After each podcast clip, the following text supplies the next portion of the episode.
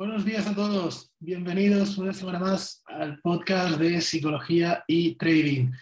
Y hoy vamos a hacer un episodio especial, digamos, donde vamos a hablar de eh, la psicología en el mercado de las criptomonedas. Un poco qué está pasando, qué ha pasado durante esta, eh, este movimiento alcista que tenemos desde noviembre, diciembre de 2020, cómo ha llegado el precio hasta arriba del todo y cómo luego hemos tenido una gran, gran, gran, gran caída. Así que bueno, vamos allá. Eh, y aquí primero quiero hacer una, reflexión. Eh, el mercado de las criptomonedas es uno de los mercados más complicados que hay para operar. ¿Por qué? Bueno, en primer lugar, por la volatilidad que existe en este mercado y eh, porque, bueno, porque es un mercado emergente que está en crecimiento, que, puede tener mucho potencial de cara a futuro, que puede mejorar nuestras vidas, digamos, pero que realmente tampoco acaba de ser a día de hoy una realidad. ¿vale? ¿Y qué ha pasado?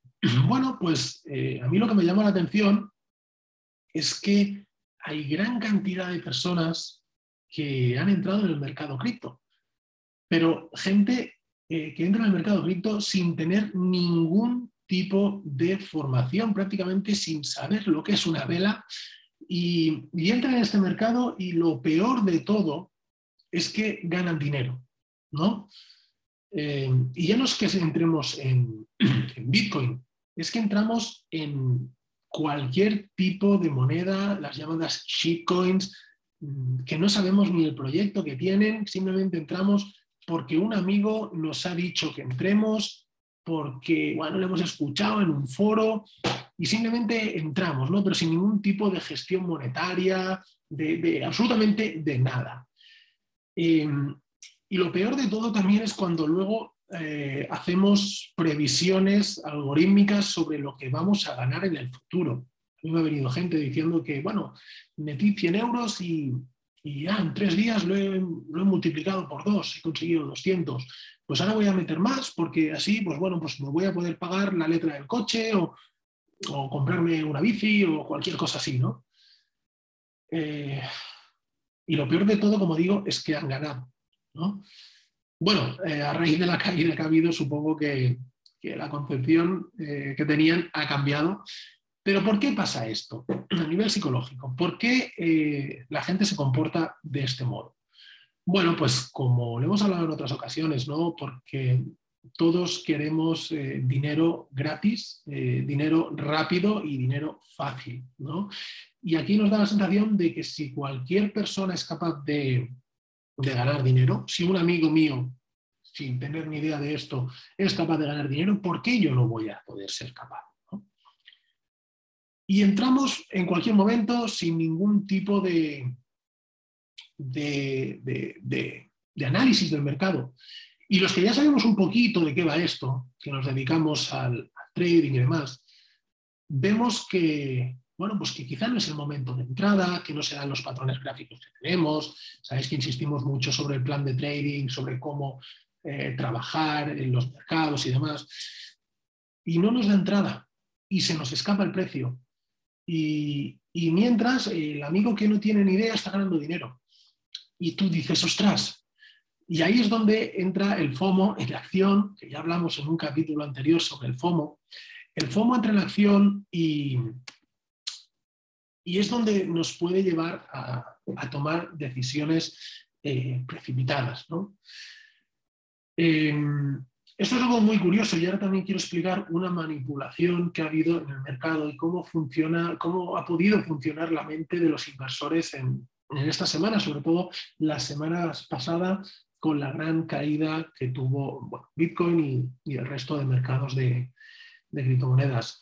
Los que lo estéis escuchando en podcast, bueno, no veréis el gráfico, pero intentaré explicarlo de manera que, podáis imaginar la situación y si no, pues podéis ir a, mi canal de YouTube, Psicología y Trading, o en mi web, psicologiaytrading.es, y veréis eh, el análisis con, con el gráfico.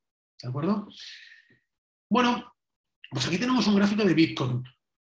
Vemos eh, Bitcoin con la subida que tiene prácticamente desde el mes de eh, octubre, noviembre, cuando ya rompe con fuerza los, los 10.000 puntos.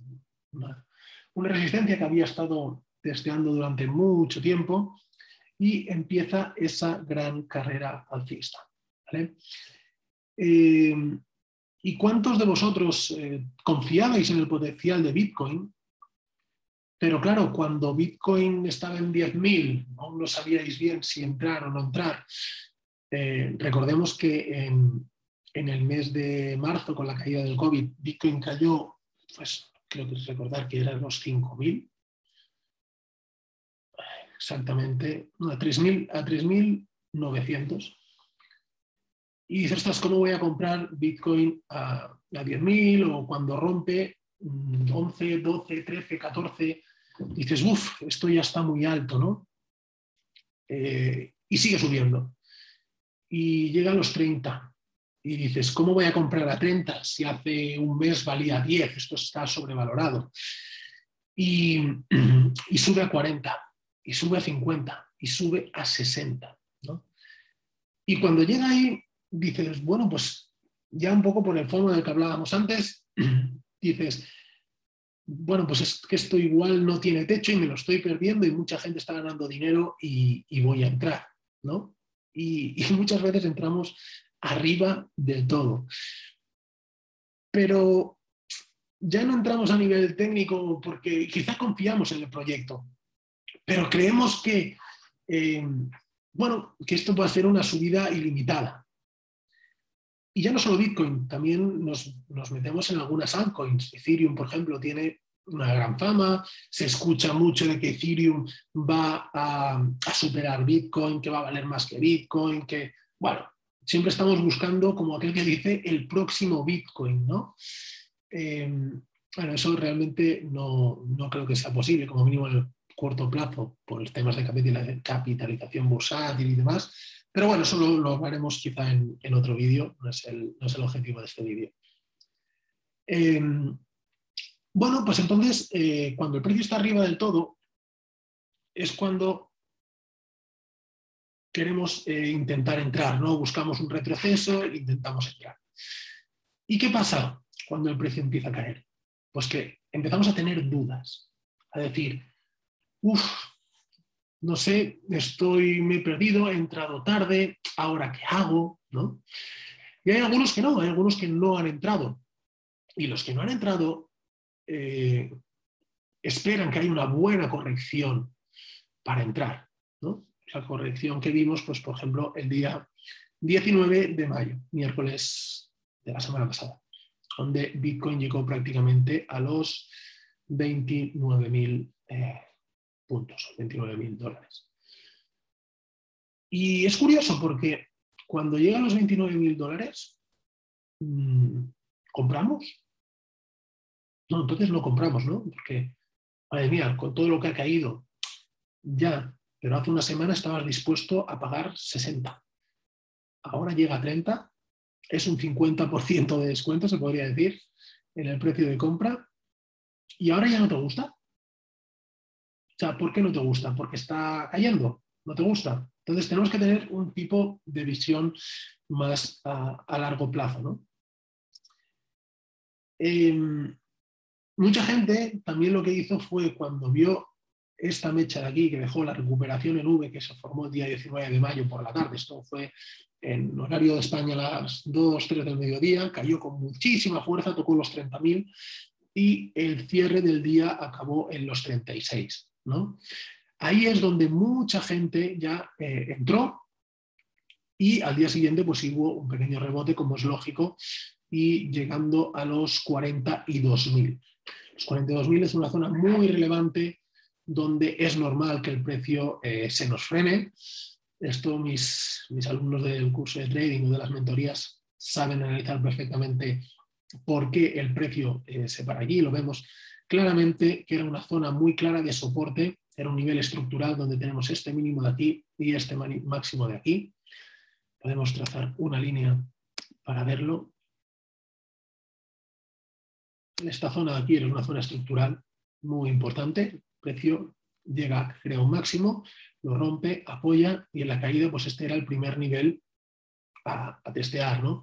Yo tenía aquí marcada esta zona, que era una zona de, compra, coincidiendo pues con los mínimos de aquí, otra zona muy importante que fue justo donde el precio eh, paró. Entonces, vemos esta recuperación y eh, decimos, bueno, como el mercado de criptomonedas se suele mover bastante al son de Bitcoin, eh, decidimos buscar otra criptomoneda. ¿no? Entonces quizás sea algún momento para entrar en Ethereum, que si miramos el gráfico, vemos cómo llegó a tocar ese día los 1900. Hacía una semana estaba en 4300. Entonces, bueno, pues entramos en Ethereum, ¿no? ¿Y qué nos dice en los libros que hemos escuchado, de, hemos leído de análisis técnico y demás? Pues que si operamos con stops, este tipo de mercado, pues nuestro stop, ¿dónde va? Debajo de la zona del, mínimo del miércoles, ¿no? Una zona donde ha entrado mucho volumen, etcétera, etcétera, etcétera. Bien, pues ¿qué pasa? Pues que después de la subida llega el fin de semana y el mercado vuelve a caer a retestar esa zona. Bitcoin no llega a retestearla. Vemos como aquí se genera un mínimo creciente con un fuerte rechazo también. Pero Ethereum y el resto de criptomonedas incluso la llegan a romper. Entonces, toda la gente que ha comprado el miércoles, el jueves, cuando hubo el rebote, pensando que esto podía volver a ir arriba, empieza a ponerse nerviosa porque ve como el precio eh, puede romper los mínimos y, se puede, y puede seguir cayendo de forma muy agresiva, ¿no? Nos entra ya el miedo de nuevo sobre lo que está pasando, sobre lo que puede pasar. Ya no dejamos de creer en cualquier tipo de criptomoneda, ya esto de las criptomonedas eh, piensas que es humo, que está sobrevalorado, que etcétera, etcétera, etcétera, ¿no? Y nos empieza a entrar miedo y decidimos eh, salir de nuestra posición con pérdidas o incluso eh, si tenemos nuestro stop aquí, pues nos, salta nuestro stop. Y esto es un movimiento de manipulación absolutamente brutal, brutal, porque eh, aquí que ha hecho el, profesional. El profesional ha ido a buscar liquidez rompiendo este mínimo, estos mínimos de aquí, ha ido a testear la media móvil de 200 y luego de nuevo una gran entrada de compra para lanzar de nuevo el precio hacia arriba. ¿Hacia dónde? Bueno, pues como vemos, si nos fijamos en Bitcoin, el precio lo lanza de nuevo hasta esta zona de aquí, que como hemos dicho es una zona súper relevante a tener en cuenta, porque es donde empezó ese desplome tan eh, importante. Y ahora la gente está pues dudando, Ahora esto de las criptomonedas, ¿sirven, no sirven, nos gusta, no nos gusta?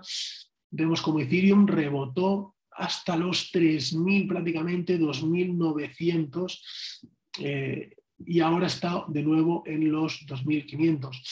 Y aquí lo que os puedo decir es que, eh, como yo lo veo al menos, eh, es que el mercado de las criptomonedas es un mercado, como decíamos, complejo para operar y mucho más complejo para hacer trading. Yo en el mercado de las criptomonedas eh, lo que hago es inversión, es decir, una inversión a medio, largo plazo. ¿Por qué? Porque para trading tenemos otros tipos de instrumentos, como sabemos, los índices, Forex, a quien le guste, que, se comportan mucho mejor realmente. Y, y, para tener determinado tipo de rentabilidad nos da lo mismo uno que otro. Lo hablamos siempre simplemente el tema del, del lotaje. Pero apalancarse con este tipo de instrumentos, la verdad es que es muy, muy, muy peligroso. Y también recomiendo en estos temas hacerlo en gráficos diarios. ¿Por qué? Pues porque nos alejan mucho del ruido del, mercado. En un día el precio puede subir y bajar un 5, un 6, un 7, un 8, un 9, un 10% y luego recuperarse. Con lo que el gráfico diario nos da esa tranquilidad y esa visión más eh, global digamos, que, necesitamos. En cuanto al análisis técnico, bueno, eh, estamos viendo el gráfico de Ethereum y eh, vemos este, tenemos trazado un Fibonacci desde el inicio de la subida hasta los máximos.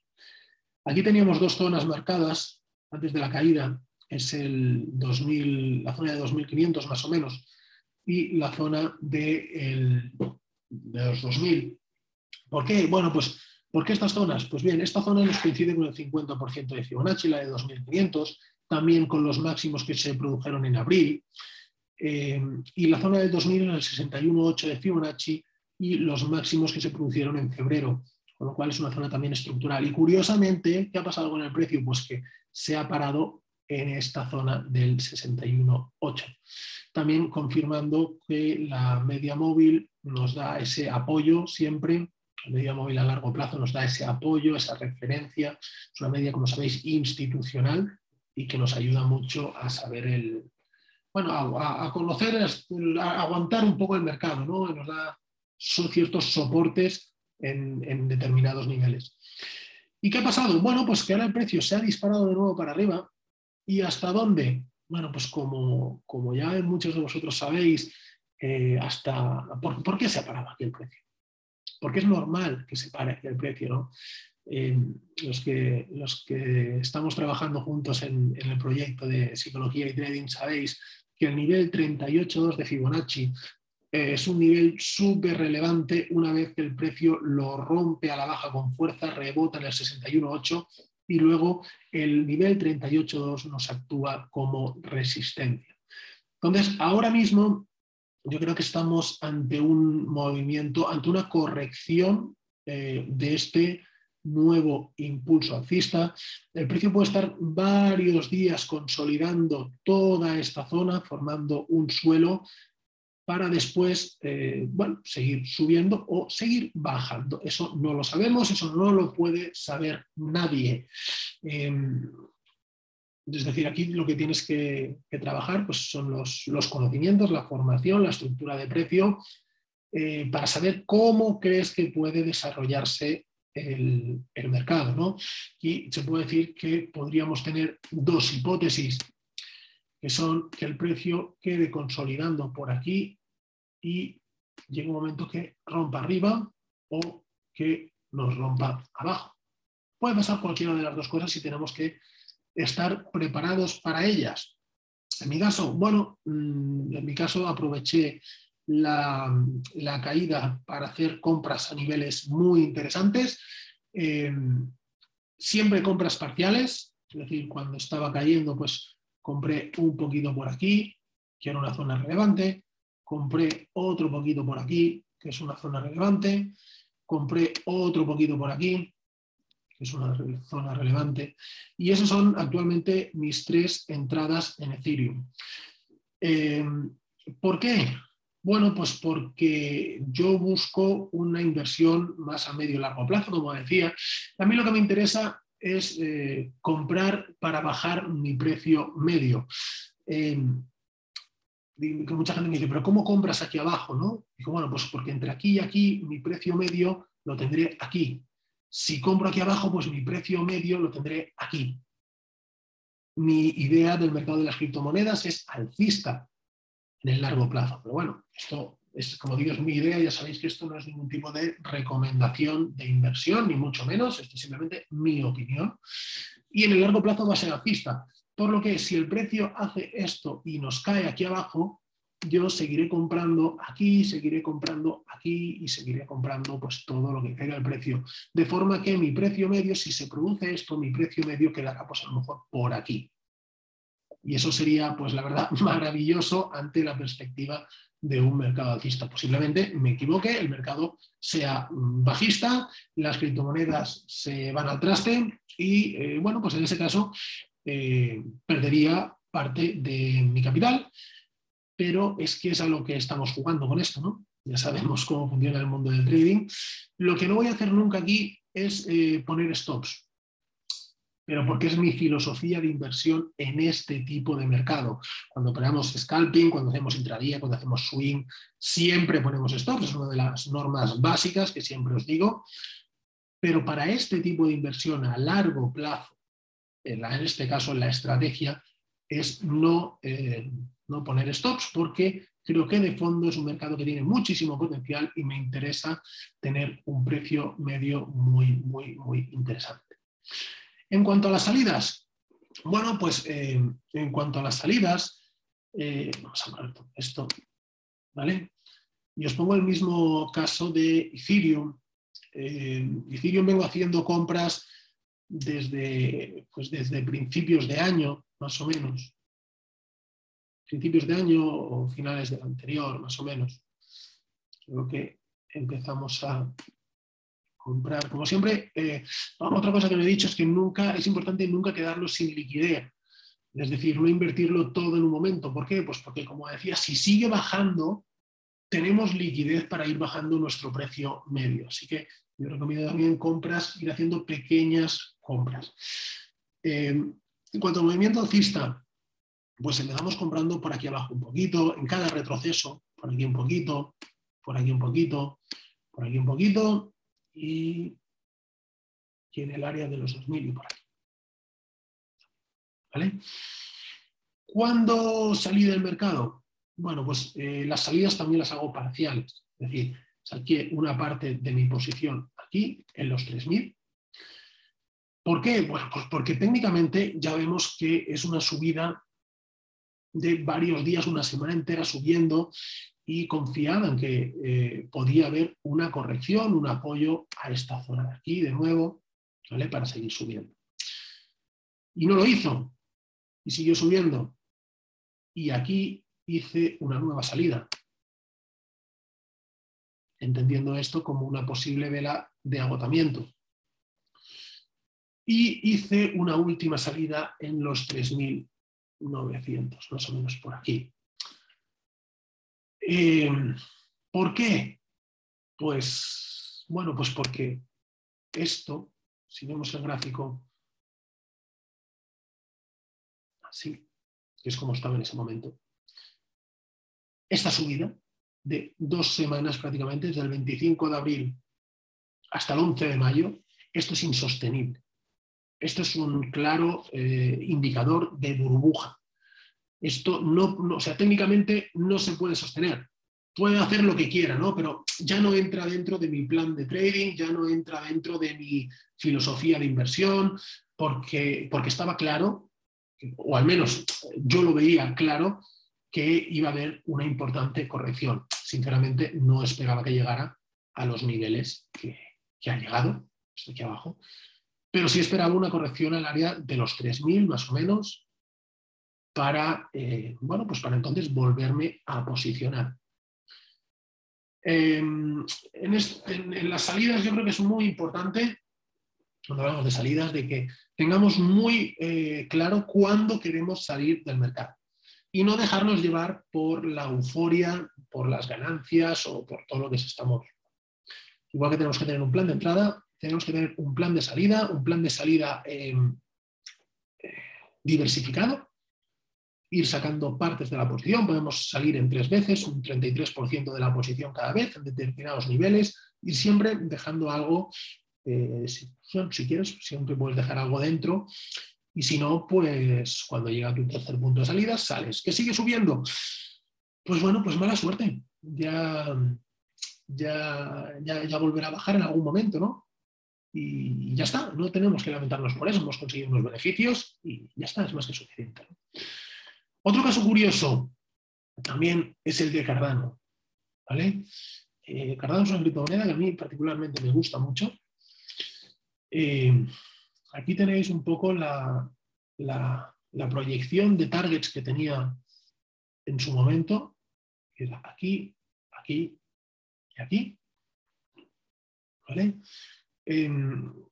Cardano es curioso porque empezó a subir a principios de febrero una subida muy vertical y luego quedó durante tres meses en rango. ¿no? Y esto también, el tema psicológico también es muy importante aquí, porque mientras Cardano llevaba tres meses en rango, ¿no? había otras altcoins que te subían un 5, un 10, un 15% al día.